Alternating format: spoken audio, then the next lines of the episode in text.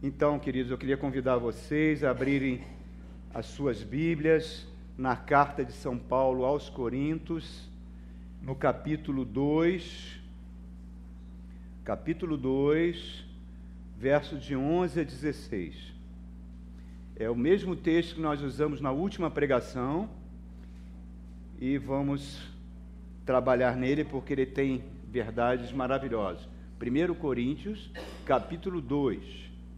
Primeira carta aos Coríntios, capítulo 2, verso 11. Fala assim as Escrituras Sagradas: Pois quem conhece os pensamentos do homem, a não ser o espírito do homem que nele está? Da mesma forma, ninguém conhece os pensamentos de Deus, a não ser o espírito de Deus.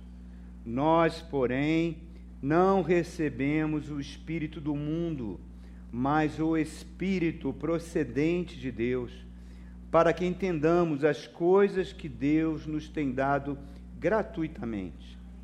Delas também falamos, não com palavras ensinadas pela sabedoria humana, mas com palavras ensinadas pelo Espírito, interpretando verdades espirituais para os que são espirituais quem não tem o Espírito não aceita as coisas que vêm do Espírito de Deus, pois lhes são loucura e não é capaz de entendê-las, porque elas são discernidas espiritualmente.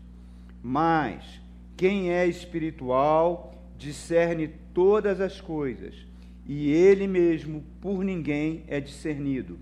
Pois quem conheceu a mente do Senhor para que possa instruí-lo? Nós, porém, temos a mente de Cristo. E vamos repetir esse último verso? Nós, porém, temos a mente de Cristo. Amém, queridos? É, antes de você sentar, eu quero trabalhar sua mente em afirmações da palavra de Deus. Você pode repetir comigo com muita gentileza, com muito carinho. Eu sou, eu sou. o que a palavra de Deus diz que eu sou. Eu sou filho amado de Deus. A palavra diz que eu sou herdeiro de Deus. A palavra diz que eu sou co-herdeiro com Cristo. A palavra diz que Deus me ama. A palavra diz que todas as coisas cooperam para o meu bem. Amém. E aproveitando um pouquinho mais da gentileza, da bondade de vocês, eu peço que vocês ergam a mão. Abram a mão, por favor. Fecham, abram, fecham. Amém. Pode descer.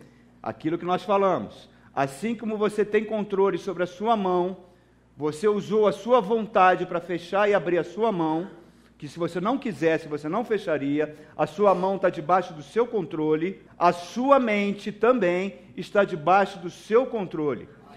A sua mente obedece à sua vontade. A sua mente tem que ser disciplinada para receber o melhor de Deus. É sobre isso que nós vamos falar. Então agora você, por favor, ore por mim. Pai querido, em nome de Jesus, suplico agora, Senhor, uma unção especial vinda do teu trono, essa palavra que é tão importante, que ela possa trazer vida nas mentes, nos corações do teu povo aqui presente, para que eles recebam o poder da ressurreição, para que eles possam experimentar qual seja a boa, perfeita e agradável vontade de Deus para a vida deles. Me ajuda nessa missão, Pai. É o que te pedimos em nome de Jesus. Amém. Dá um abraço aí no seu irmão que está do seu lado. Dá um abraço, podem sentar. Nós temos pregado aqui sobre um assunto de vital importância, que é nós temos os pensamentos corretos, os pensamentos disciplinados, os pensamentos de acordo com a vontade de Deus, de acordo com a palavra de Deus. E o interessante é que essa semana o Espírito Santo me levou, uma coisa assim sobrenatural mesmo, me levou vai assistir um, um programa no canal Filos. Aí eu obliguei lá no NAU, tinha lá vários programas, e o, e o programa era um documentário científico sobre as descobertas da ciência nos últimos anos sobre o pensamento. Eu achei aquilo fantástico. Um documentário alemão, inglês, feito com base em várias revelações que a ciência trouxe sobre, é, principalmente na área da psiquiatria, na área das neurociências, na neurobiologia, na neurologia e assim por diante. Eu, eu ressaltei alguns pontos desse documentário. Os irmãos vão perceber como ele está em consonância com aquilo que nós estamos pregando. A primeira coisa que, ele, que esse documentário falou, e uma, um ponto interessante, foi que antigamente, uns 20 ou 30 ou 40 anos atrás, havia uma crença que um gênio, a mente de um gênio, tipo Einstein, tinha um cérebro mais desenvolvido que as outras pessoas. E a ciência anulou esse conceito porque mostrou, pegou o cérebro de várias pessoas, de uma pessoa analfabeta, de um gênio, de uma pessoa, de um assassino e viu que os cérebros são igualzinhos. Não é o fato da pessoa ter uma mente brilhante que o cérebro é mais desenvolvido. Então, isso já foi logo refutado nesse documentário. O segundo aspecto, que tem muito a ver com o que nós estamos pregando, é a conclusão que os cientistas fizeram que os ambientes externos, os ambientes que a pessoa está mergulhada, vai produzir sentimentos, sensações que podem trazer cura ou doença. Então, tudo isso que a gente ouve falar de músico, musicoterapia, ambientes com músicas clássicas, com músicas calmas, tendem a produzir bons pensamentos nas pessoas. E um ambiente que tem aquele, desculpem os que gostam, aquele heavy metal pesado, etc., produzem pensamentos opressivos. Isso já foi testado com plantas. Ambientes que têm cores, cromoterapia agradáveis, produzem sentimentos, sensações boas e produzem pensamentos bons. Cabe uma ressalva: aquilo que nós estamos falando há muito tempo, o cuidado que nós devemos ter em expor a nossa mente a certas coisas que bombardeiam ela, principalmente telejornais, notícias tristes e etc., que isso vai produzir pensamentos ruins e vai prejudicar a nossa saúde. Outra coisa do documentário falou, terceira coisa, pessoas que estão submetidas a fortes emoções geram padrões de pensamentos que elas nunca vão esquecer. Nunca vão esquecer. Podem passar anos e anos e anos, se ela teve uma experiência desagradável ou uma experiência boa, ela pode estar bem velhinha, ela nunca esquece disso. E é isso que nós temos pregado aqui o, principalmente que nós falamos no primeiro encontro sobre as fortalezas espirituais que são plantadas por espíritos malignos na mente das pessoas, baseado em experiências passadas, experiências às vezes da infância que trouxe dor, que trouxe sofrimento. O que eu estou falando é dito por cientistas, não é dito por pastores, não é por cientistas. Então, a quarta coisa que eles falaram lá que eu achei muito interessante é que o bem-estar emocional que uma pessoa tem é fruto de pensamentos que gerem motivação na pessoa. Que a pessoa sinta entusiasmo em fazer algo, ou motivação em fazer algo, ou seguir uma profissão, seguir uma carreira, que aquilo motive ela, que anime ela, independente. Isso é muito mais importante do que uma profissão que pague bem, Basta que ela se sinta motivada, alegre, aquilo vai produzir um estado de saúde nela. E o contrário também é verdadeiro. Uma, algo, atividades que produzem tédio, que produzem sentimentos de rotina tediosa, provocam estados mentais doentios que vão refletir na saúde da pessoa. Acho que quase aí não tem nenhuma novidade, né, meus irmãos? Outra coisa também que ele falou, que eu achei muito interessante, é um experimento, agora esqueci o nome do, do cientista japonês, um cientista japonês, um neurologista japonês, fez um experimento muito interessante com arroz. Arroz é, é a comida básica dos povos do Oriente. E esse experimento foi repetido numa escola de primeiro grau na Alemanha. Pegaram uma turma de crianças na idade assim de 10 anos, 9 a 10 anos de idade, pegaram essas crianças e colocaram na, na turma dois vidros com arroz cozido. O arroz estava cozido, com a tampa, e falaram para aquelas crianças, dividiram as crianças em dois grupos, levaram para uma salinha com ar-condicionado, etc., climatizada, e as crianças do primeiro grupo tinham que olhar para aquele arroz, para aquele arroz no vidro, e tinham que pensar assim, não falar, só pensar, só pensar. Que arroz feio, que arroz ruim, que arroz desagradável. E se elas pensassem alguma coisa que entristeceu elas, que deixaram elas, que elas podiam pensar naquele momento ali. E o outro grupo de crianças, na outra sala, pegou o vidro de arroz e tinham que pensar coisas boas. Olha que arroz maravilhoso, olha que arroz gostoso, ou se lembrar de um, de um passeio que fez com o pai num parque de diversão que trouxe alegria, ou um presente. Naquela hora só podiam pensar coisas boas. Era, era um experimento muito rápido, porque criança é muito dispersa, né?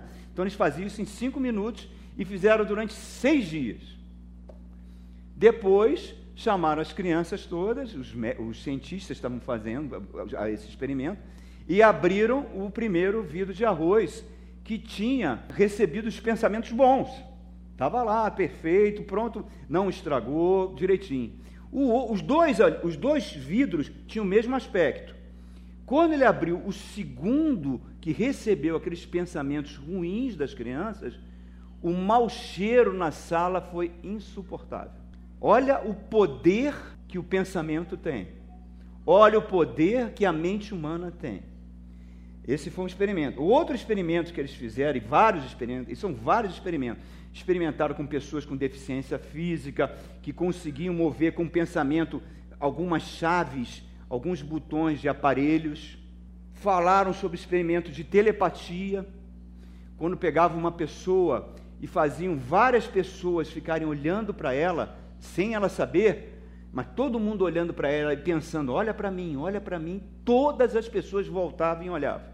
Isso foi uma coisa impressionante, é como se o, o pensamento fosse uma seta sendo lançada na mente da outra pessoa. Tudo experimentos científicos controlados. Outra conclusão que eles acharam interessante é que a mente humana ela independe do cérebro. Ela funciona independe do cérebro, porque teve casos de morte cerebral, pessoas que sofreram algum tipo de, de morte cerebral, o, cé o cérebro ficou um minuto, dois minutos sem receber sangue, uma situação de morte cerebral, em quase num estado de coma, e, e eles verificaram que todas as funções estavam vitais, e quando as pessoas voltaram, elas se lembraram de várias experiências, como se o cérebro tivesse funcionando. Então eles, aí eles chegaram, parece que as religiões, quando fala sobre alma e espírito, tem alguma coisa a ver, que, como se a consciência não ficasse presa ao órgão físico do cérebro.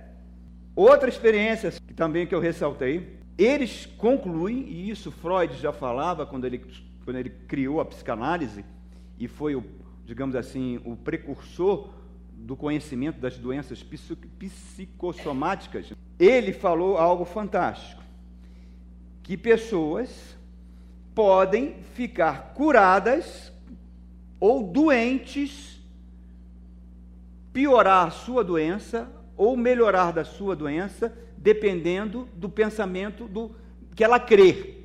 Então eles pegaram uma pessoa que estava numa determinada doença e tinha um remédio que era 100% eficaz.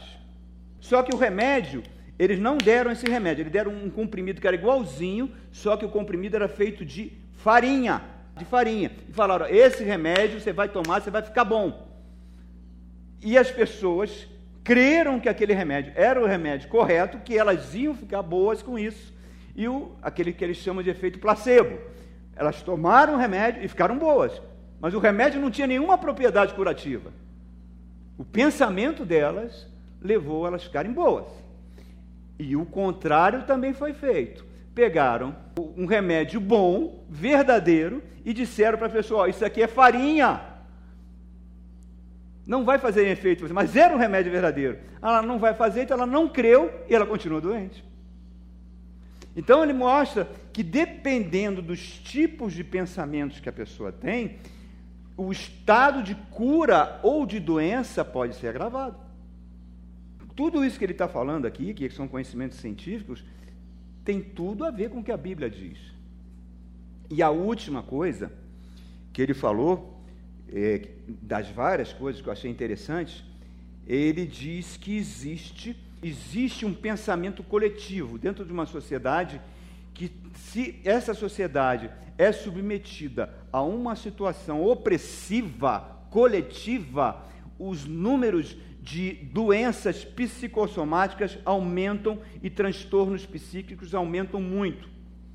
E por incrível que pareça, eles, quando aconteceu o 11 de setembro, haviam na cidade de Nova York vários medidores que eles estavam fazendo testes na universidade com ondas cerebrais e constataram, por aquele sofrimento coletivo que houve na cidade devido àqueles atentados, que o número de doenças e transtornos é, psíquicos aumentaram muito naquele ano.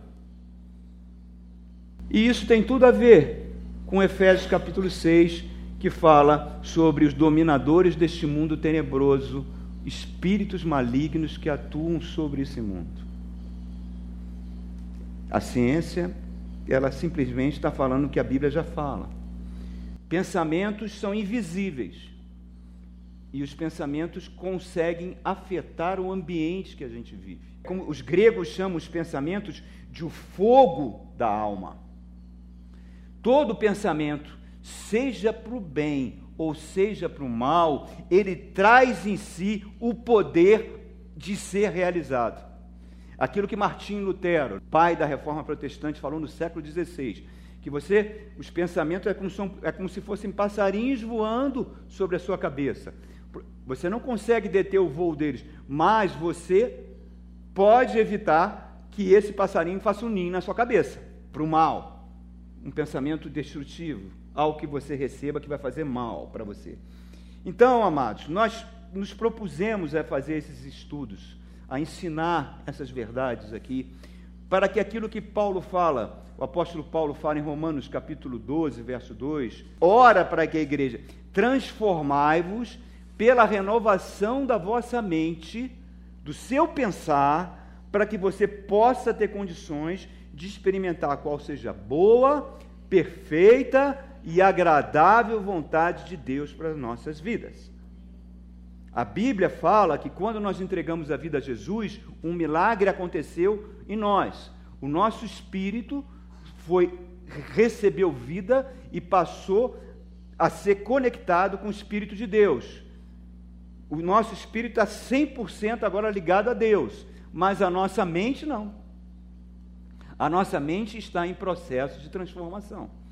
E o Espírito Santo quer usar a palavra de Deus para que essa palavra de Deus, isso que vocês estão fazendo nessa noite, submetendo a mente de vocês à palavra de Deus, que essa palavra de Deus produza transformação em nós.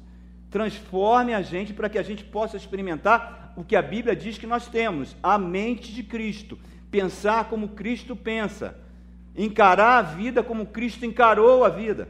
E como ele encara a vida.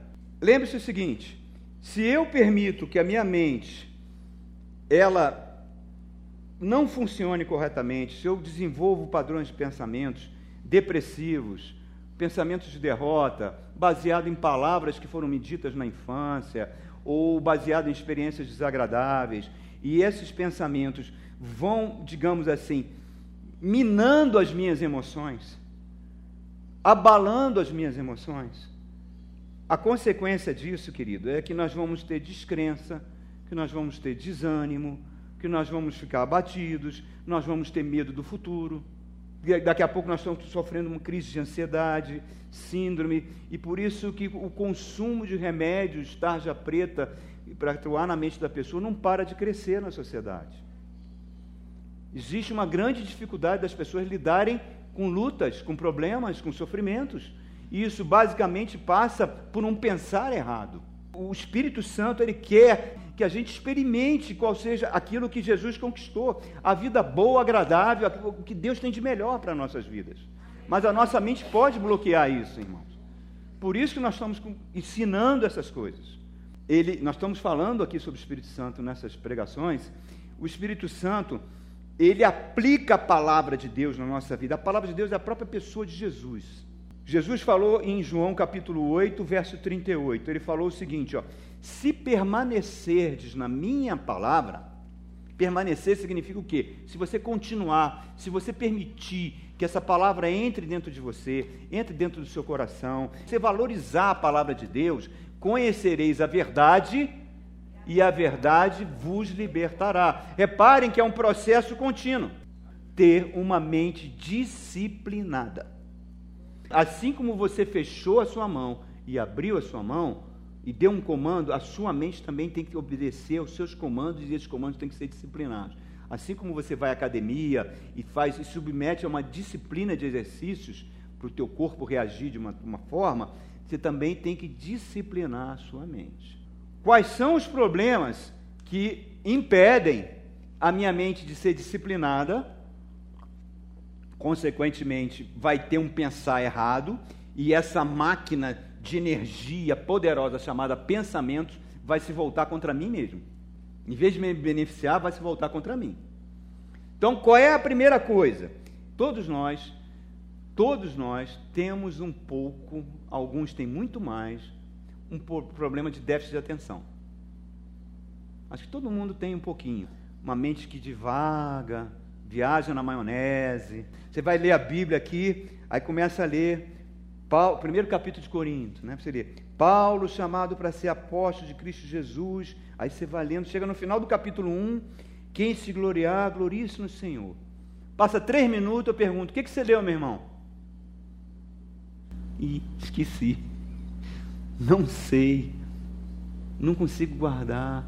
Ou então você vem para a igreja, o pastor está pregando uma, coisas, um, manjar dos céus. Aí você ouve aquilo, nossa, que coisa bacana, mas daqui a pouco tua cabeça está lá no shopping, Daqui a pouco tua cabeça está querendo, esqueci de comprar aquele negócio. Aí você vai naquele instrumentinho do inferno chamado smartphone e começa a mexer ali durante a pregação. E manda, em suma, já descapitou tudo o que está sendo falado e se cumpre a palavra de Jesus na palavra do semeador. Né? É a semente sendo lançada na beira do caminho e as aves do céu, ó, comem a semente. E Jesus fala que as aves do céu são espíritos que ficam doidos para roubar a palavra para que ela não produza vida no seu coração. Todos nós temos um, esse probleminha. Eu recebi um, um testemunho de uma irmã, eu pedi permissão para ela. Ela estava passando por uma situação extremamente difícil, uma depressão profunda, profunda, por problemas diversos que aconteceram e essa depressão atingiu, teve um momento de grande surto. Ela chegou até a pensar em morar na rua, sair de casa e morar na rua. Vários pensamentos suicidas estavam assaltando a mente dela, num nível assim de, de desistência completa de viver. E sendo medicada e tudo isso, ainda psiquiatra, tudo isso. E ela se lembrou, se lembrou que há tempos atrás houve uma pregação que ela me conheceu, houve uma pregação chamada Vencendo a Depressão. E ela procurou no YouTube, está lá. Ela falou para mim, pastor, eu ouvi sua pregação 30 vezes. 30 vezes. Toda vez que eu estava em crise, toda vez que eu tinha vontade de me matar, toda vez que eu pegava e ouvia a pregação. E eu fui melhorando. E eu fui melhorando. E eu agradeço, porque as 30 vezes que eu ouvi aquela mensagem, eu senti uma mão me arrancando do fundo do poço. Irmãos, como a gente precisa da palavra. Como a gente negligencia isso, irmãos. Nós precisamos da palavra de Deus. Porque espíritos malignos, nós falamos, se as pessoas lançam pensamentos em relação a outra, lançam para um arroz fica apodrecer, se lançam pensamentos que, olha para mim, fulano, você está de costas, de repente você vira e olha para a pessoa, Imagina os espíritos malignos, meu irmão. Que tem o poder de dizer que você é doente, que tem o poder de dizer que você é um fracassado, que você é fraquinho, que nunca vai dar certo, que você é um incapaz, e você pensa que é você que está tendo esse pensamento, e eu te asseguro, não é. E você tem que resistir a isso, não aceitar isso, irmãos. Não permita que esses velhos hábitos mentais fiquem na sua mente implantando esses pensamentos de derrota o tempo todo. Lute contra isso, use a sua vontade, use a palavra não aceito isso. Eu sou filho do Deus vivo, eu sou um vencedor, eu vou superar essa fase. Bombardeie a sua mente com esse tipo de pensamento. Se um pensamento é, normal, de uma mente natural, é capaz de transformar um remédio que dá de farinha, que cura, imagina pensar a palavra de Deus, meu irmão. Imagina pensar a palavra de Deus. Então, Permita que isso entre na sua mente. Segunda coisa que eu gostaria de falar, para a gente ter uma mente disciplinada, que a gente tem que ter muito cuidado, e isso, irmão, ataca tantos crentes. Nós temos um problema muito sério de nós, nós temos a nossa mente racionalizante. A gente quer entender tudo. A gente quer dissecar tudo. Tem uma passagem que é muito interessante. Jesus está com fome última semana de vida dele e ele está andando com os discípulos e ele vê uma figueira e ele vai lá ver se achava figo para comer. Está em Marcos capítulo 11. Ele olha para a figueira, procura figo, não vê figo nenhum e fala: Nunca mais nasça figo de ti. No dia seguinte, Marcos relata, Mateus diz que foi instantaneamente, Marcos diz que foi no dia seguinte, não importa é, os discípulos passam pelo mesmo lugar e olham para a figueira, a figueira tinha secado completamente, até a raiz. E fala: Senhor, a figueira que tu amaldiçoaste morreu, secou de forma impressionante, de um dia para outro. Aí Jesus aproveita esse fato para dar uma aula. Uma aula fantástica. Ele fala: primeira coisa que eu quero falar para vocês é que tenham fé em Deus. Parece simples para o crente, né? Mas tem crente que não tem fé em Deus. Ele tem fé no remédio, ele tem fé no médico, ele tem fé no conselho do amigo, mas a fé em Deus nem sempre ele crê como deveria. Segundo, Jesus fala, uma, uma, ele usa uma linguagem metafórica. Se você disser a esse monte, erga e se lance no mar, e crê que fará conforme você disse, assim será feito de acordo com as suas palavras. E tudo o que pedirdes em oração, creia que recebeste. Ele só dá uma exceção. Se você tiver alguma coisa contra o seu irmão, perdoa o seu irmão, senão a sua oração não será ouvida. Olha que aula de coisa fantástica. Só que a nossa mente natural não aceita as coisas que vêm do espírito. Nós lemos isso aqui, não é? O homem natural tem nós queremos ter lógica, nós queremos que a nossa mente tenha tudo em ordem, gostamos de sofrer perdas, nós não gostamos de sofrer nenhum tipo de prejuízo, nós não gostamos de. Só queremos buscar aquilo que traga algum tipo de conforto, não queremos experimentar nenhum tipo de desconforto. Então a gente pensa, a gente racionaliza, a gente toma certas decisões, mas muitas vezes você tem que considerar que, apesar de ser muito bom você dissecar um problema e buscar uma solução, você pode estar errado. Você pode estar chegando a conclusões erradas. Por exemplo, o Espírito Santo, ele o, o tempo todo, irmãos, eu não sei com você, comigo acontece com muita frequência. Ele coloca em mim, faça isso, ligue para tal pessoa, faça aquilo. No início eu tinha muita resistência a isso. Frank, que pensamento bobo, que coisa estranha. Às vezes o Espírito Santo manda você ligar para uma pessoa que te machucou, que te ofendeu, que te humilhou e manda você pedir perdão a ela. Ué, ela que me ofendeu, ela que me humilhou e eu que tenho que pedir perdão? Porque tem uma coisa bloqueando as bênçãos de Deus para você. Às vezes o Espírito Santo fala para você: bote a mão no bolso e dê um dinheiro àquela pessoa, abençoa a vida daquela pessoa, abençoa aquela igreja. Irmãos, eu vou contar um fato a vocês, não, não estou me vangloriando, foi impressionante. Uma das rendas financeiras que eu tinha era com fotografia. Eu fotografei há 20 anos para uma agência em São Paulo, eu mandava as fotografias para São Paulo.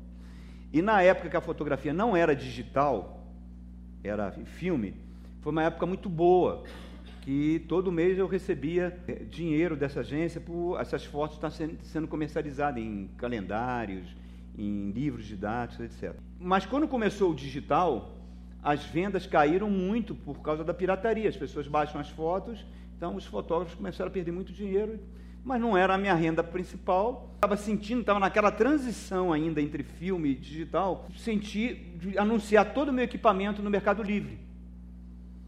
E era um equipamento caro, irmãos, era um equipamento caro, eram máquinas caras. Para você ter ideia, em torno de 4 mil dólares que valiam aquelas lentes e aquelas câmeras. E eu estava passando um momento financeiro complicado, difícil, bem difícil. Assim que eu botei o anúncio, eu, não, eu esperava que não ia vender, porque já estava surgindo digital, poucas pessoas iam se interessar por aquele tipo de equipamento. No dia seguinte, eu recebi uma mensagem de um francês que mandou deixar o equipamento todo, todo ele, lá no escritório. Eu nem vi eu fui no escritório dele, deixei numa salinha o equipamento todo e ele depositou na minha conta 4 mil dólares. Eu falei, vou comprar o equipamento digital. E fui para casa. Só que eu estava congregando na IBCA, aqui do Sudoeste, ela não existe mais, e a igreja tinha passado por uma grande crise. O pastor tinha saído, a igreja sofreu um esvaziamento, tinha cinco ou seis pessoas. Deus mandou ficar ali. E o pastor que estava pregando, pregou aquela passagem sobre Barnabé que vende uma propriedade e deposita o dinheiro aos pés dos apóstolos. E o Espírito falou: entrega o dinheiro do equipamento todo. Meu irmão, eu falei: sai, Satanás, não é possível. Eu fui, almocei, eu não consegui me livrar daquilo, irmão. Não consegui. Eu peguei o dinheiro todinho e entreguei para o pastor da igreja na época. Eu precisava daquele dinheiro, irmão. Todo 4 mil dólares. A igreja tinha cinco pessoas. E aquilo foi em 2005. Aquela igreja se recuperou. Aquela igreja depois me mandou para Israel, pagou todas as despesas, minha e da Cristina. Ficamos 45 dias lá em Israel, passando antes pela Inglaterra. Pagou um curso caríssimo de teologia. Fizemos viagens, tudo pago. E eu vi várias portas sendo abertas, fruto daquilo. E eu estou falando isso, irmãos, porque se a gente começar a racionalizar certas coisas, as coisas bloqueiam completamente. A, aquela pregadora americana, Joyce Meyer, uma vez ela deu um testemunho, ela tinha um programa, ela tem um ministério internacional em canais de televisão, etc. E uma vez ela contou um testemunho muito interessante que ela uma moça que ajudava muito ela nesse ministério dela, era tipo um braço direito. E ela estava o marido passeando no shopping e o Espírito Santo tocou no coração, dê um presente para fulana. Como um presente para ela. E ela passou num, numa loja caríssima e tinha um vestido vermelho, daqueles vestidos belíssimos, lindos. E o Espírito, compre esse vestido e dê para fulana. E ela comprou. Foi uma nota preta vestido. Comprou, levou para casa e olhava para aquele vestido. Falou, que vestido bonito, e vestiu o vestido. E já tinha se esquecido de quem era a dona do vestido. Ela falou, ah, eu comprei com o meu trabalho, ele cai tão bem. No fundo, ela não estava afim de dar aquele vestido, entendeu? Não queria dar e não deu o vestido. E toda vez que ela queria sair, botava aquele vestido, ela não conseguia, acontecer um problema, ela não conseguia sair com aquele vestido. E ela foi um, um, mês, dois meses, três meses, até um dia ela resolveu orar. Resolveu orar. Senhor, tem algum problema com esse vestido? E o Espírito falou com ela claramente: esse vestido não é seu. Eu ordenei que você desse o vestido para aquela fulana. Ela foi e deu o vestido. E Deus abençoou. Quando eu começo a racionalizar, querer, eu, eu corro grande risco de ficar fora da vontade de Deus. Jesus conta isso na parábola dos dois filhos. Diz que o pai, que é Deus Pai, chega para o filho mais velho e fala: Faça isso, meu filho. E o filho mais velho fala: Vou fazer, pai, deixa comigo, tranquilo, não esquenta a cabeça e não faz nada. E chega para o filho mais novo, que é mais rebelde: Meu filho, faça isso. Ah, não quero fazer, pai, não estou afim de fazer, mas faz. E Jesus pergunta: Quem fez a vontade do pai? O mais novo. Porque a raiz da palavra grega, da palavra grega é, não crer, descrença, é a mesma raiz da palavra desobedecer. E Provérbios capítulo 3, verso 5 fala: confia no Senhor de todo o teu coração e não estribes no seu próprio conhecimento. Porque senão, meu querido, eu vou o tempo todo, o tempo todo, ficar questionando a palavra de Deus, questionando a Bíblia. A nossa mente ela tem que estar conectada ao nosso espírito, porque o nosso espírito é um homem interior, está renovado pela palavra, e se eu tiver que obedecer a minha mente racional ou a mente que o Espírito Santo está me plantando em mim, eu sugiro você optar pela mente do Espírito. Eu sugiro você fazer isso. Obedeça, porque senão você vai travar a revelação que Deus quer te dar. Paulo era um gênio. Paulo falava vários idiomas, um homem de um conhecimento fantástico. Chega na igreja de Corinto, ele fala: Decidi não saber coisa nenhuma, a não ser a Cristo e este crucificado. O meu conhecimento mundano, secular, eu não quero saber, eu quero receber de Deus. Qual é a sabedoria que Ele me dá para essa situação?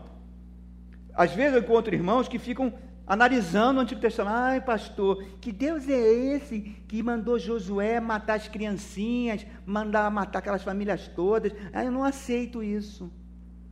Ah, eu não aceito esse negócio do dízimo que é do Antigo Testamento, eu não aceito. No Novo, não aceito. Ah, eu não aceito aquele negócio de como deve ser o namoro de acordo, eu não aceito. Então, meu irmão, então você não aceita a palavra de Deus. Ou eu obedeço a palavra de Deus e recebo aquilo que Deus quer fazer, ou então eu não concordo com a palavra e o diabo vai minar a minha fé. Foi isso que ele fez com Adão. Lançou dúvidas na palavra de Deus.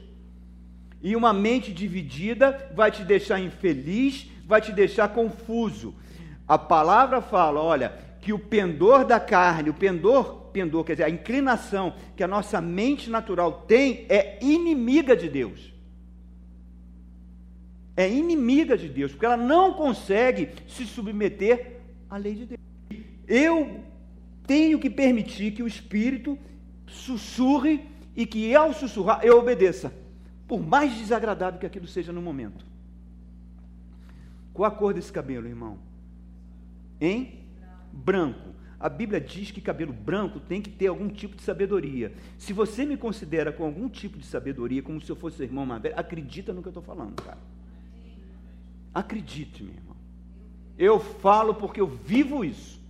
Se a gente começa a querer ter controle sobre tudo, irmão, você não tem controle sobre nada na sua vida. Você não sabe nem o que vai acontecer contigo amanhã. Tu não sabe nem o que vai acontecer amanhã. Aí a pessoa começa a querer ter controle de tudo, aí a mente fica cansada, estressada.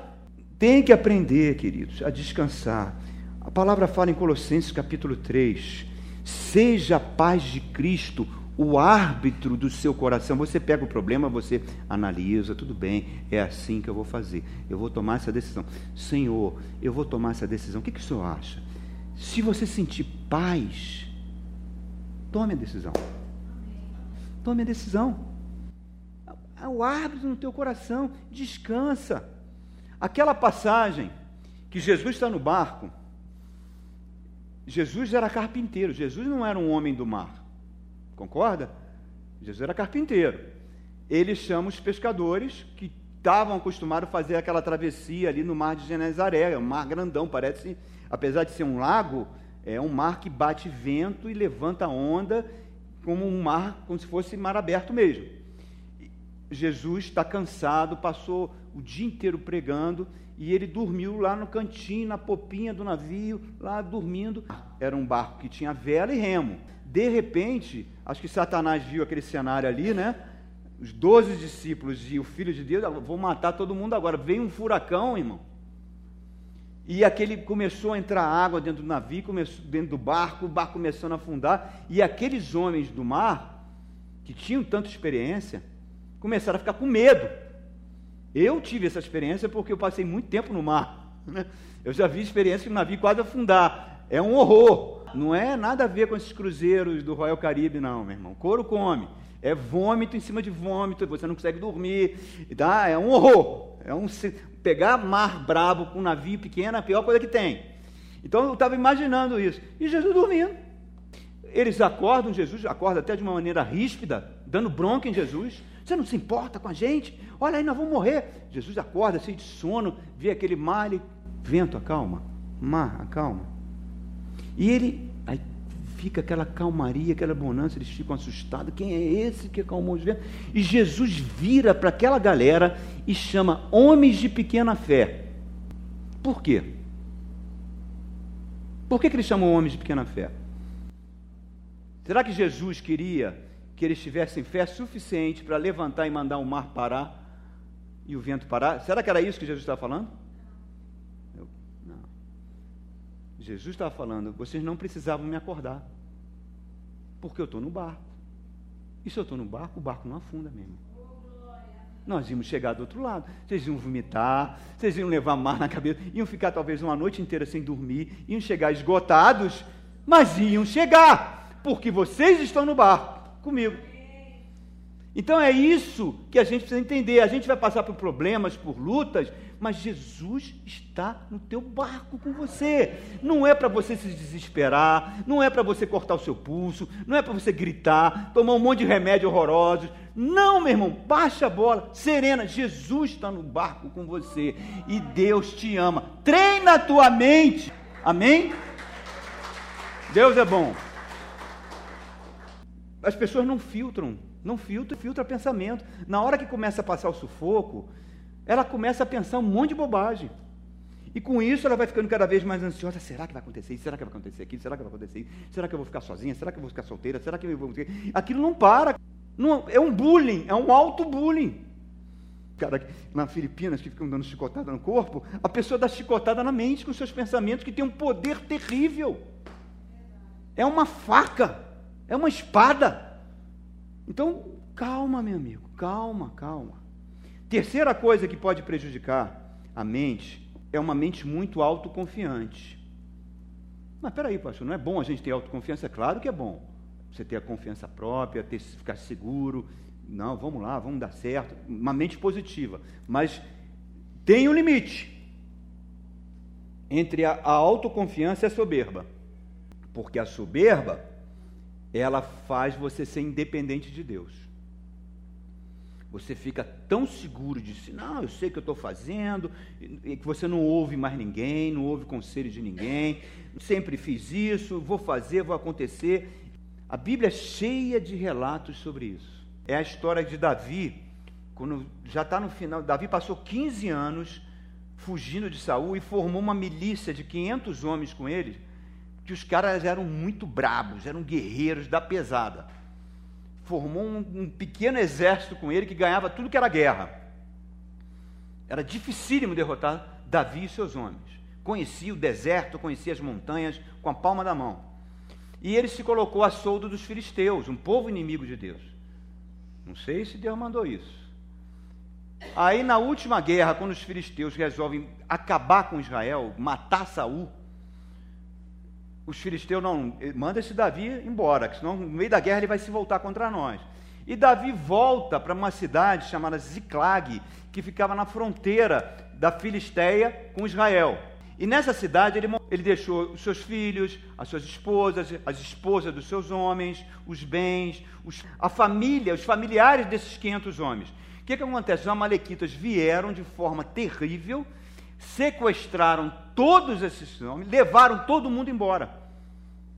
Quando ele chega, a Bíblia diz que o desespero foi tão grande, tão grande, que eles choraram até desfalecer. Você já viu alguém chorar até desfalecer? Já viu? Uma pessoa chorando, chorando, chorando, chorando. Mas tenta imaginar. Aí eles resolveram apedrejar Davi. Aqueles vão matar Davi. Diz que Davi estava sem saída, irmão, não tinha saída. A Bíblia diz que Davi buscou forças no Senhor. Ele se fortaleceu no Senhor. Quer dizer, ele deve ter se recolhido, ter orado, Senhor, por favor, me ajuda, o que, que aconteceu? E Deus, a Bíblia diz que Deus fortaleceu Davi. Ponto até aqui. Só que não fica nisso, é isso que eu acho Davi fantástico. Ele merecia um filme. Se eu fosse diretor de cinema, eu ia fazer um filmaço com a vida dele. Davi não fica nisso, ele manda chamar o sacerdote, pega a estola sacerdotal e ele consulta Deus: Deus, vou atrás dessa, desses camaradas. Não era um pensamento natural? A tua família que foi sequestrada, os teus bens. Precisa perguntar a Deus se deveria ir atrás ou não? Você, não, vou partir para cima, vou lá. Ele pergunta. Ele pergunta. E eu acho isso que a humildade dele. Não confiou na sua própria sabedoria. Porque tem coisas que, que Deus fecha a porta, meu irmão. Não adianta você insistir. Não adianta você querer que aquela porta seja aberta e a pessoa fica tentando, tentando, se matando. Deus já fechou aquela porta, ela não ouve a Deus. Deus já está falando: olha, esquece, não vai ser por aqui, vai ser ali. Esquece esse relacionamento, esquece essa pessoa. A pessoa insiste, insiste. Vai sofrer, vai levar a mambada. Por quê? Porque não ouve. Deus tem o melhor para nós. Aí Deus fala: vai, Davi, pode ir. E Davi conquista tudo. Olha que coisa fantástica, coisa bacana. Quando a gente tem soberba, a gente não faz isso, irmão. A gente acha que tem que ir assim mesmo, eu sei o que eu faço. E Deus não gosta de gente soberba, irmão. Deus não gosta de gente metida besta. Deus não gosta de gente assim, não, meu. Deus resiste. Deus resiste ao soberbo. Que o Mohammed Ali, sabe quem é o Mohammed Ali? Foi o maior boxeador de todos os tempos, né? Era o Clay, se converteu ao Islã e mudou o nome dele para Mohammed Ali. E o cara era uma máquina, era uma máquina de bater, era um cara invencível. Ganhou todos os títulos mundiais e um dia ele embarcou no avião. Então ele embarcou, sentou na cadeira do avião. E você sabe que, que tanto o piloto quanto os comissários, eles têm poder de polícia. O avião ia decolar e o Mohammed não quis botar o cinto de segurança. E a, a aeromoça foi, foi, lá falar com ele, o senhor, por gentileza, quer botar o, o, avião lotado? Ele falou, não vou botar o cinto de segurança, não precisa de cinto de segurança, que bobagem. Eu sou o Mohamed Ali, não vou botar esse cinto de segurança. Ele falou, meu, se, se o senhor não botar esse cinto de segurança, o avião não vai decolar. E ela com medo de levar um tapa do cara, né? Aí os passageiros começaram a reclamar, que reclamar baixinho, né? que o cara era uma máquina de bater. E ele, o cara virou e falou assim: super-homem não precisa de cinto de segurança. Ela falou: super-homem não anda de avião. E acabou voltando. E olha como terminou ele. Olha como ele terminou doente, uma doença horrível. Olha o que a soberba faz, irmãos. Vamos baixar nossa bola. Vamos ser mais humildes. Eu falei de três coisas que bloqueiam a mente de Deus, a mente de Cristo em nós. Agora eu quero falar de uma sugestão. Aprenda a enxergar o invisível. Vamos na Bíblia? Olha 2 Coríntios, por favor. Capítulo 4. 2 Coríntios, capítulo 4, verso 16. Por isso não desanimamos, embora exteriormente estamos a, a desgastar-nos, nós estamos envelhecendo, né? Estamos envelhecendo, estamos desgastando. Interiormente estamos sendo renovados dia após dia. Isso é maravilhoso. O teu espírito cada dia fica mais forte, mais bonito, mais parecido com a imagem de Cristo. Pois os nossos sofrimentos leves e momentâneos estão produzindo para nós uma glória eterna que pesa mais do que todos eles. Assim, fixamos os olhos não naquilo que se vê, mas no que não se vê, pois o que eu vejo é transitório, mas o que eu não vejo é eterno. O que Paulo está falando aqui, eu estou olhando aqui, é transitório. Porque o que realmente é verdadeiro é invisível, matriz, que nós temos que aprender a enxergar no invisível. Recua umas páginas e vá lá em Romanos capítulo 4, Romanos 4, no verso 18, fala de Abraão, o pai da fé, 4,18, Abraão contra toda esperança, em esperança creu, tornando-se assim pai de muitas nações, como foi dito a seu respeito. Assim será a sua descendência. Sem enfraquecer na fé, reconheceu que seu corpo já estava sem vitalidade, pois contava com cem anos de idade, e que também o ventre de Sara já estava sem vigor. Mesmo assim, não duvidou, nem foi incrédulo em relação à promessa de Deus, mas foi fortalecido em sua fé e deu glória a Deus, estando plenamente convencido que ele era poderoso para cumprir o que havia prometido. Em consequência, isso foi creditado como justiça. Repare só, o que ele está dizendo é o seguinte: um homem de 100 anos, que não tem mais relação sexual, que não tem mais ereção, ele está dizendo para ele que ele vai ter um filho com uma mulher de 90 que não ovula mais, que é uma anciã. É um milagre. Ele olhou para o seu corpo e falou: Cara, aqui não vai rolar nada. Mas o senhor falou, tudo bem, eu creio. O filho Isaac já foi concebido naquela hora, no mundo do espírito. e só se manifestou fisicamente 20 anos depois, quando ele estava com 120. Rolou uma night lá, um clima, e foi concebida Sara. E o interessante é que Sara era velhinha, e de repente o faraó do Egito e, os reis da cananeus, né, começaram a querer cortejar ela, ela foi embelezando. Ele creu, meu, independente. E você acha que ele não foi atacado por pensamentos do inferno, dizendo: Abraão, esquece, olha para você, não tem condição, não rola mais nada aí. Você acha que ele não foi atacado? Que ele não recebeu milhões de pensamentos malignos na cabeça?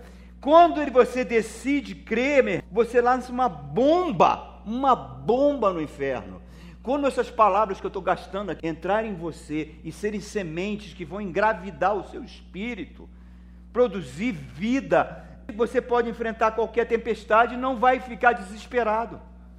A tua mente vai ser serena. Jesus chamou aqueles homens homens de pequena fé. E a gente tem que aprender que nós temos a mente de Cristo, que nós vamos continuar passando por tempestades, vamos continuar passando por lutas, mas que Jesus está no barco.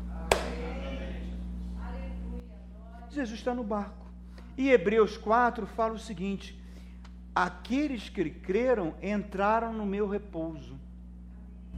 Vamos aprender a entrar no repouso de Deus. Vamos aprender a descansar. As coisas não mudarem, não está remediado, o remediado está. Vou crer que todas as coisas cooperam para o bem daqueles que amam a Deus, daqueles que foram chamados segundo o seu propósito.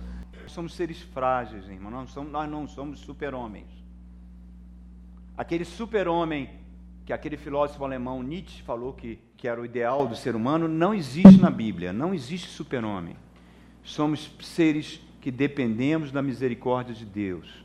Somos seres frágeis, não temos controle sobre as circunstâncias, mas nós estamos debaixo da mão poderosa do Altíssimo. Pai querido, em nome de Jesus, vem com a tua graça agora, Pai e que essa palavra produza fruto nas nossas mentes. Que a gente aprenda a descansar à sombra do Altíssimo. A tua proteção, o teu amor esteja sobre nós. E quando surgirem os problemas, quando surgirem as dificuldades, que a gente busque a tua presença, que a gente permita que a nossa mente seja renovada por esse poder magnífico que é a palavra de Deus.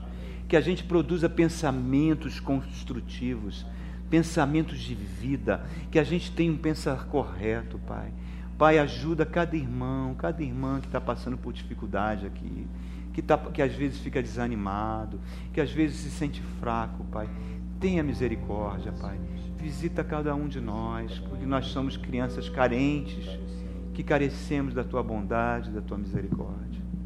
E que essa palavra, Senhor, frutifique nos nossos corações, nos dando força transformando a nossa mente, para que o ano de seja um ano de muitas coisas boas para as nossas vidas.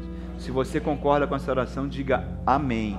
amém. Mesmo sem merecer, tua graça se derrama sobre mim, teu amor não falha.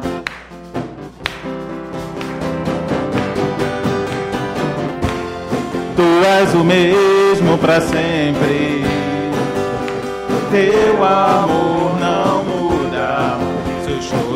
dura uma noite, alegria vem pela manhã.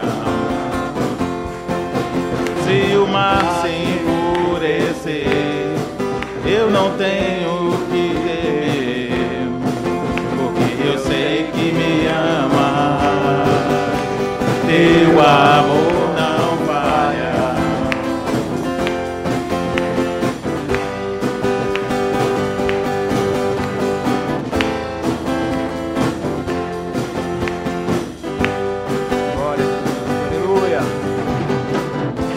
é forte e profundo mar. Tua presença vem me amparar, teu amor não falha.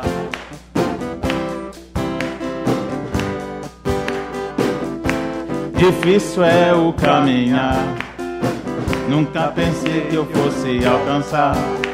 Teu amor não falha.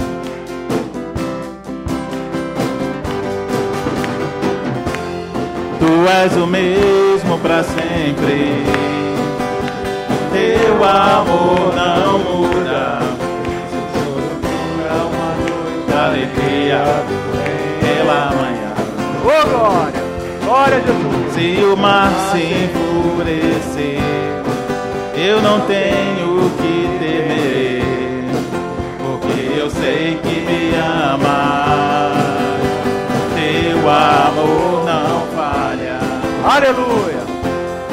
Glória a Jesus!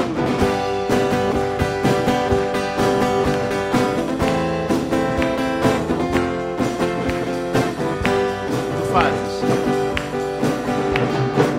Tu fazes e tudo coopere para o meu bem. Tu fazes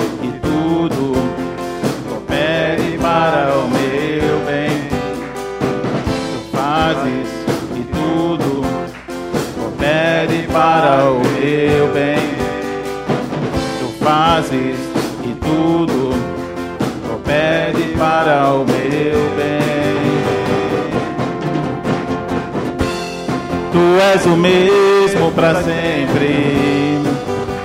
Teu amor não muda. Seu choro dura uma noite, alegria vem pela manhã. Se o mar se enfurecer, eu não tenho que temer porque eu sei que